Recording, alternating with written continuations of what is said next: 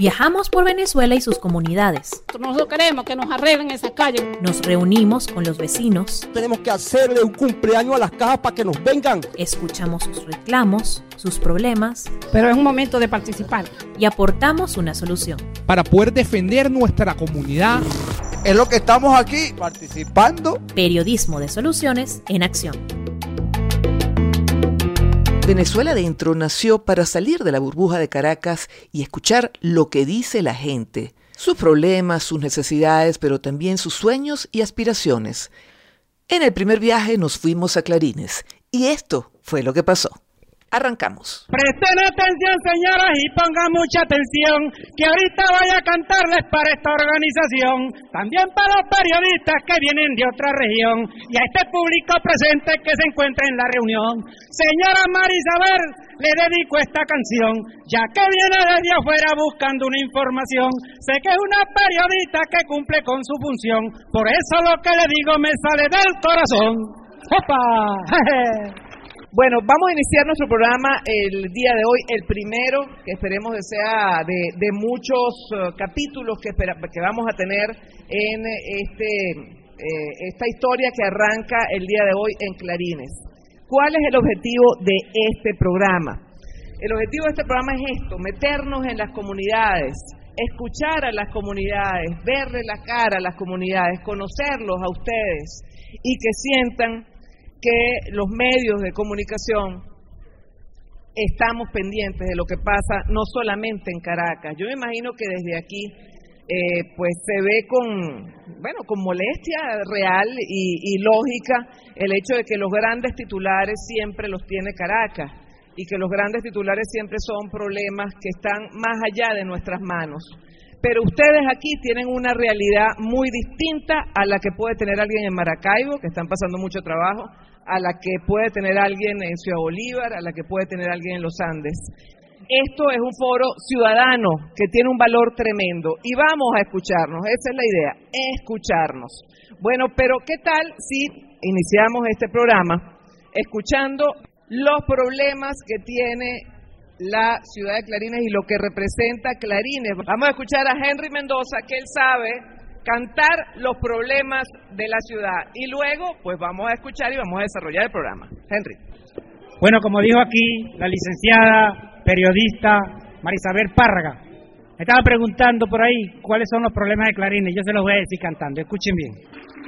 Ahorita el venezolano carga una preocupación, ya que un arpa parecemos mala la comparación. Las costillas son las cuerdas desde la prima al bordón, si nos quitamos la ropa seremos el diapasón. Ojalá hermano querido que no pegue un ventarrón, pues quedará el esterero de personas a montón. Esto es triste compañero, pero esta es la situación. Ahora pienso que a mí solo no me llevará el cajón. Bueno, Henry ha resumido cantando lo que seguramente ustedes ahora me van a comentar y me van a comentar además en sus localidades qué está sucediendo, qué están pensando y cómo están solucionando, porque la idea también es comunicarnos, porque a lo mejor alguien tiene ideas maravillosas para solucionar problemas concretos. Fíjense, pero todo parte de saber nuestros derechos y por eso en este primer programa hemos querido invitar al doctor Kelvin Zambrano. El doctor Kelvin Zambrano es eh, experto en derechos humanos, es abogado constitucionalista y con el librito en la mano, con el librito en la mano, nos va a decir cuáles son nuestros derechos y cómo comunidad podemos organizarnos para hacer cumplir estos derechos. Agradecemos además la presencia aquí de la alcaldesa de la zona. Alcaldesa, ponga oído, que el pueblo va a hablar. Bueno, gracias.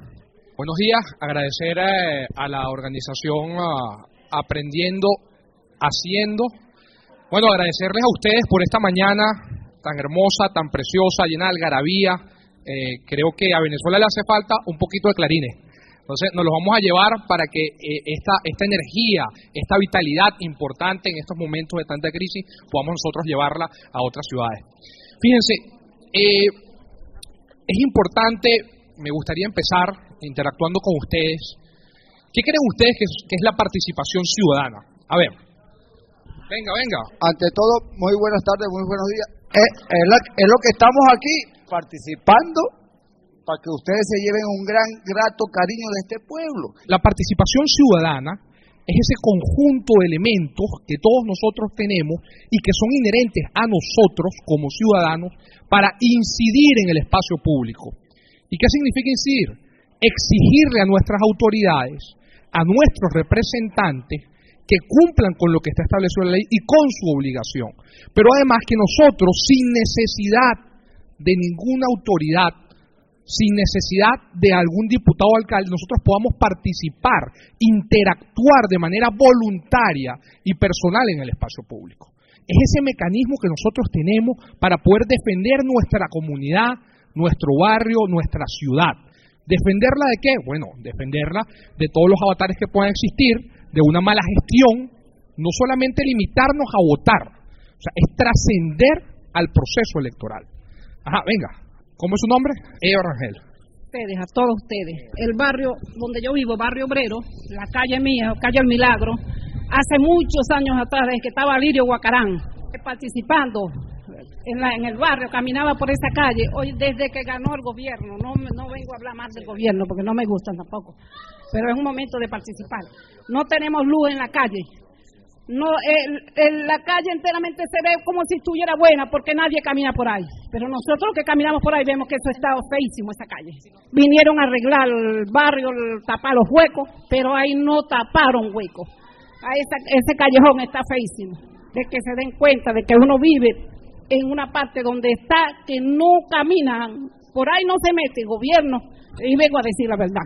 Fíjese, aquí el abogado queremos nosotros, nosotros queremos que nos arreglen esas calles, que nos las acomoden, que cuando llueva no se nos llene de agua eso, porque eso está tapado, tapado que eso cuando llueve el agua nos llega a nosotros, nos llega por aquí. Pues yo la felicito, señora, ha dado usted el primer paso para que eso, un aplauso. Ha dado usted el primer paso que es informar, informar e informarnos, como está diciendo aquí el doctor. Ahora, hay un punto importante que en todas las comunidades preguntan, ¿qué hacer ante una problemática? Por ejemplo, en ese caso que está exponiendo la señora, tenemos varias instancias a las cuales nosotros podemos acudir. Y que vuelvo y repito, es un derecho inherente a nuestra condición. O sea, es decir, el exigir a las autoridades es un derecho que es consustancial con nosotros. No nadie puede quitarnos ese derecho. Yo quisiera tener un, un voluntario para que lean un artículo de la Constitución para que ustedes vayan conociendo los derechos que están plasmados en la Constitución. A ver, ¿quién quiere leerlo? Venga. Toda persona tiene derecho de representar o dirigir peticiones ante cualquier autoridad, funcionario público o funcionaria pública sobre los asuntos que sean de la competencia de estos y obtener oportuna y adecuada respuesta. Quienes violen este derecho serán sancionados conforme a la ley pudiendo ser destituidos del cargo respectivo. ¿Cómo es tu nombre? Adelaida Rangel de Martínez. Bueno, fíjense, ese es el primer instrumento que la Constitución dispone para nosotros los ciudadanos para elevar, elevar ante cualquier instancia pública una solicitud, bien sea un reclamo, bien sea solicitar, por ejemplo, de qué forma se gasta el presupuesto en educación aquí en, Clarines, de qué forma se gasta el presupuesto en materia de asfaltado, es decir, es un derecho que nos da la Constitución. Entonces, este artículo 51 nos permite a nosotros ejercer esas denuncias y solicitar información además. Y fíjense lo que dice el artículo 51, que están los funcionarios públicos en la obligación de responder oportunamente esa respuesta o esa queja. Si no, pueden ser destituidos. Esa queja, esa denuncia, no necesita de ningún formalismo, no necesitan ustedes de ningún abogado que los vaya a asistir, simplemente usted, por su condición de ciudadano, y esto es bien importante, nuestra condición de ciudadano nos habilita para nosotros poder ejercer esas acciones y esos derechos. Preferiblemente, y es una sugerencia que les doy, es preferible que ustedes lo ejerzan de manera escrita, para que ustedes puedan hacerle seguimiento a esa queja o a esa denuncia y que les permita a ustedes después ejercer otros recursos. Ah. Venga, señora. Bueno, mi nombre es María Bendaño, mucha gente por aquí me conoce. Yo vivo por la calle Ignacio Acuña, vengo a presentar varios problemas que hay en esa calle. Este, no tenemos alumbrado, la calle no nos sirve, no hay cloaca, no hay carretera, este, hay muchos techos que las, los techos están cayendo de mis vecinos y a mí me preocupa eso. Yo sí tengo mi techo bueno porque yo soy una mujer que ha sido colaboradora, me gusta salir a reunión y tengo mi techo, pero mi casa sí se filtra mucho la, el agua por, por dentro de mi casa, tengo mi pozo caído de agua y yo me dirigí a la señora Francisca ya en la alcaldía, sí me han servido muchas ayudas, fui a Rivea llevé unos papeles, pero me faltan unos papeles que no los puedo sacar porque no tengo real cómo sacarlos, las copias están muy caras. Y este, bueno, yo sufro de ficción de respiratorio y el pozo séptico mío está por el suelo. La eh, cola es larga para, para denuncias, pero redondeando, doctor Kelvin. A ver, fíjense, eh, además de la alcaldía, del Consejo Municipal, vayan anotando todas las esquemas donde ustedes puedan acudir. También está la Defensoría del Pueblo. Se supone que existe algún ente representante de la Defensoría del Pueblo donde ustedes puedan presentar quejas y denuncias.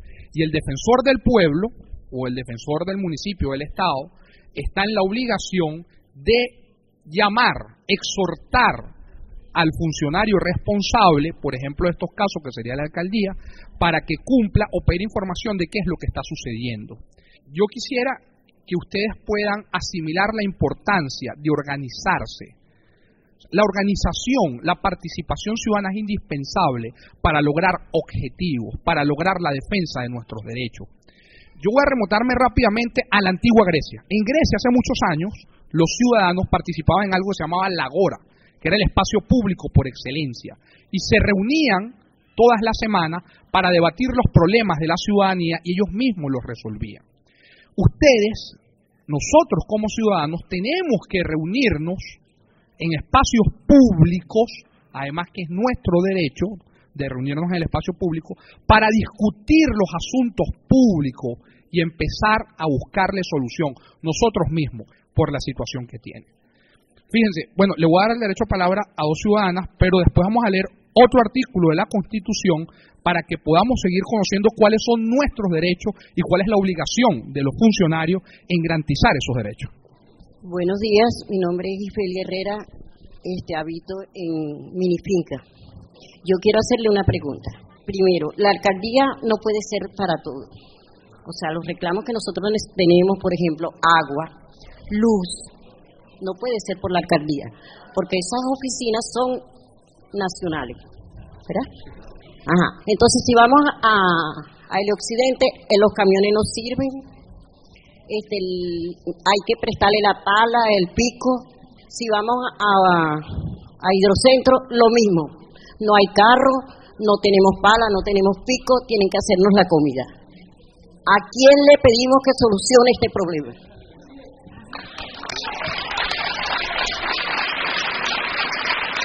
Buenos días, mi nombre es Aura Paricio, vivo en el parcelamiento La Cruz Espíritu, tengo ya 16 años allá.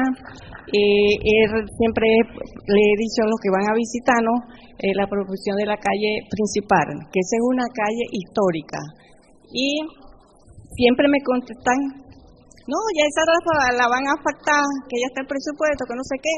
Y ya estamos casi montados sobre la tubería principal que surte a clarines de agua porque este invierno también ayudó a sacar la arena y estamos, eso es algo sumamente grave. Fíjense, ahorita cuando les estaba hablando de la alcaldía y el consejo municipal era porque eran las, las instituciones primarias que nosotros tenemos, es decir, son las instituciones más cercanas al ciudadano. En efecto, a través de muchas decisiones y muchas leyes que se han implementado en Venezuela, los municipios han quedado sin competencia en materia de servicios públicos. ¿A quién acudir, por ejemplo, con el tema del agua, por ejemplo, o el tema de la luz? Y ahí tenemos que acudir como ente nacional, o bien sea al ministerio competente de esa materia. De hecho, hay un ministerio especial que se creó en el 2009, que es un ministerio para, para, en materia de aguas. Y la Defensoría del Pueblo, por eso es muy importante, por eso es muy importante que se logre la fundación o la creación de una oficina de la Defensoría del Pueblo aquí, porque eso les va a permitir a ustedes tener relación con un ente nacional, recuérdense que el defensor del pueblo es el garante de los derechos que están plasmados en la Constitución. ¿Y cómo van a hacer eso ustedes? Bueno, primero organizándose. Es necesario la organización vecinal, comunitaria, organizándose y después de la organización buscar representantes que ustedes han elegido. Venga pues. Yo vivo en el sector Los Cerezos, calle La Laguna, sector La Frontera. Lo, lo importante de nosotros es necesitamos la petición para hacerle conocer la problemática de nuestro sector.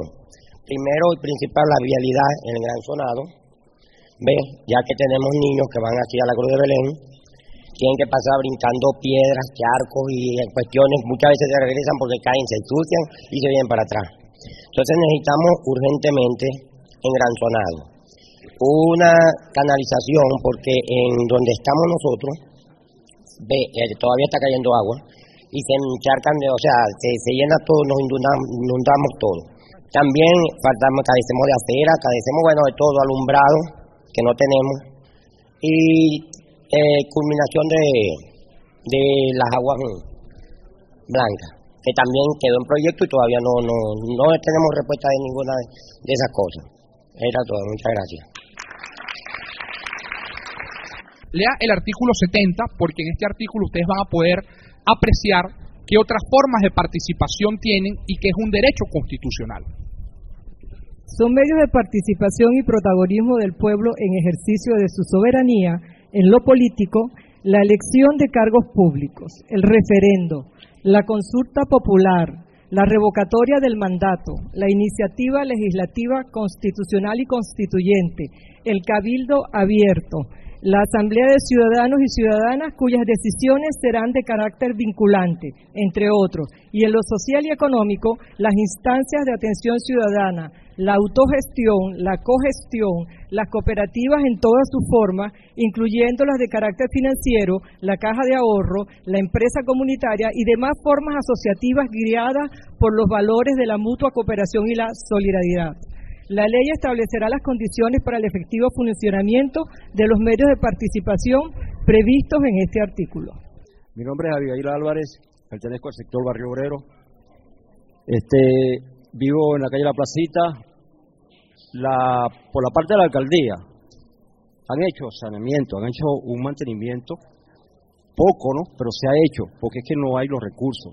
Entonces se está mandando personal para hacer el mantenimiento, como se le hizo a esta cancha que la deterioraron hace tiempo atrás, antes de que entrara esta alcaldía, igual que el centro cívico que lo volvieron triza, eso no sirve, eso lo está recuperando, tratando de recuperar la alcaldía, el mantenimiento que se le está haciendo al barrio obrero es colaboración de un poquito de personas del barrio obrero porque no se mueve. El Consejo Comunal del Barrio Obrero está ahorita que si uno hace una reunión con el Consejo Comunal no quiere asistir porque son de otro bando y a nosotros nos molesta porque nosotros somos todos iguales. ¿Ah? Nosotros, nosotros, nosotros tenemos que depender de ir a la alcaldía a tratar de conseguir algo y la alcaldía nos trata de facilitar algo.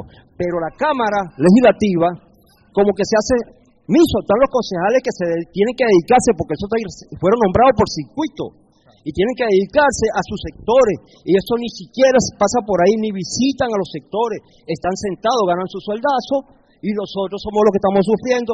Hubo más agua que el año pasado, y es, ahorita tenemos una problemática, que si dado caso cayese un catapazo de agua, y perdón con la palabra catapazo, Ajá, que hay un catapazo de agua, nosotros nos inundamos.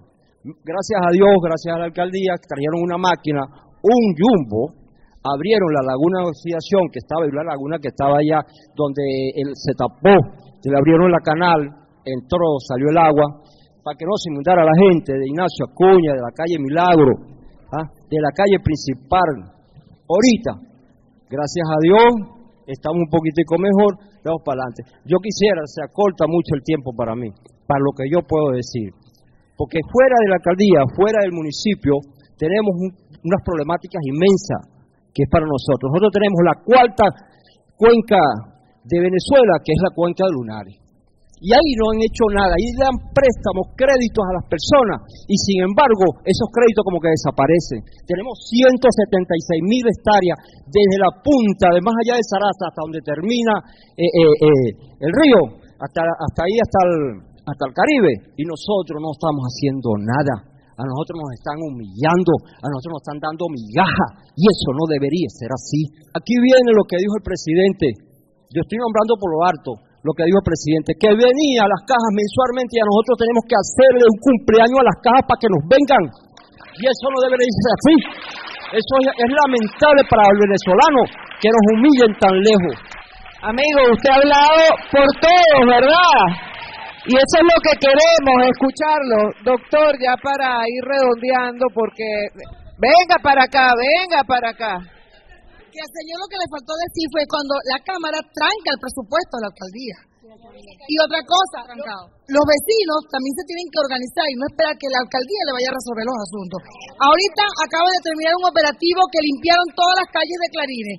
Vamos a ver si para ahora la fiesta de Navidad vamos a tener las calles limpias, porque no es más hacia lo que más limpia, sino que menos ensucia. Entonces también tenemos que organizarnos para eso. Un gran aplauso. Ahí está la clave. Ahí está la clave, la organización. Y si no hay recursos, ¿qué tal? Hay mano de obra. Muchos aquí estarían dispuestos seguramente a arreglar las cosas y ponen los materiales. Doctor. Miren, un punto importante para poder hacer un resumen de todo lo que he escuchado. El artículo 70, además de lo que les había dicho que el artículo 51 les permite dirigir una queja y que estén en la obligación de responderle, el artículo 70 nos da tres elementos fundamentales. Primero, reunirnos en asamblea de ciudadanos y las decisiones que se tomen en asambleas de ciudadanos tiene carácter vinculante. ¿Qué significa eso eh, de acuerdo a la Constitución? Que las decisiones que tome esa asamblea de ciudadanos es de carácter obligatorio para los funcionarios públicos. Ahora, ustedes me dirán, bueno, está bien, se toma esa decisión, pero después los funcionarios no la cumplen. Bueno, no solamente se debe quedar en el acto formal de la asamblea, de suscribir esa, esa, esa acta de asamblea, incluso ustedes pueden notariar esa acta de asamblea de acuerdo al artículo 70 y llevarla a exigir lo que ustedes plantearon al ente municipal. Mira, yo quisiera hablar, bueno, a lo mejor no la gente me va a agarrar rabia por yo estoy hablando, pero aquí la Junta Comunal no sirve. Bueno, aquí se han perdido cosas en Barrio Obrero porque ni las cajas velen, como dijo el amigo Abigail, ¿verdad? Aquí se han perdido muchos proyectos porque aquí la Junta Comunal no sirve aquí. Bueno, varias cosas que se han perdido, bueno, como dijo el señor, la, la calle Ignacio Acuña, la calle El Milagro, todo barrio obrero, uno no puede salir cuando llueve. Entonces yo quisiera, bueno, vamos a ver si podemos hacer una junta nueva de junta comunal, pues. Yo aprovechando aquí la presencia de la alcaldesa Francisca Rojas, que estaba anotando muchas de las denuncias de ustedes, alcaldesa, le damos tres minuticos de manera general para que, eh, bueno, le hable a su comunidad. Bueno, buenos días. Bienvenidos acá a nuestro municipio. Buenos días a los señores. Para mí es común vernos las caras. ¿Sabes cuál fue el presupuesto de la alcaldía para inversión y obras en el año que está culminando? 26 millones. Una tonelada de asfalto está costando 55 dólares. Nosotros luego de haber hecho 35 asambleas de ciudadanos, anexamos las actas a la alcaldía de cada, establecimos las prioridades, las prioridades, perdón, y luego la Cámara, como es de mayoría oficialista, pasó seis meses para poder autorizarnos la ejecución presupuestaria. Con un país donde la inflación va en un YEX, ustedes me dirán. Sin embargo, hemos estado allí dando la cara. Estamos haciendo operativos de limpieza, operativos de saneamiento. Y el día jueves comenzamos lo que llamamos la operación Lucerito, que es alumbrar. Y, ahorita acabamos de recuperar una ambulancia porque pasamos seis meses esperando. Pero lo que sí deben decir los vecinos es que es una alcaldía puerta abierta para oír y para acompañarlos en la búsqueda de soluciones. Bueno, muchísimas gracias. Yo quiero agradecer ampliamente a Aprender Haciendo, a Lisbeth. Sin este equipo maravilloso hubiese sido imposible, hubiese sido imposible este programa. Por supuesto, agradecer a mi equipo, a Catherine Medina, a Luis Magallanes los controles y el, el doctor Kelvin Zambrano que vino como invitado. Y yo quiero un aplauso para todos ellos, por favor. Bueno, muchísimas gracias y lo dejo pues entonces con una participación artística final. El diciembre que pasó yo me compré solamente un pantaloncito usado y una camisa corriente, porque la ropa de marca quedó para el presidente. Ese sí que viste bueno y usa zapato de patente. Los turcos que vendían ropa venden algo diferente, pues van a cerrar el negocio se deja claro la mente. Ahora venden es comida, como lo ve usted pariente, porque eso es lo que hoy en día anda buscando la gente. ¡Bravo! ¡Bravo! Ahí me dirán ahora. Gracias, gracias. Muchas gracias, Henry. Esto fue Venezuela Adentro. Síguenos en Twitter e Instagram como arroba VE Piso Adentro. O puedes escribirnos por nuestro correo electrónico veadentropodcast arroba gmail.com.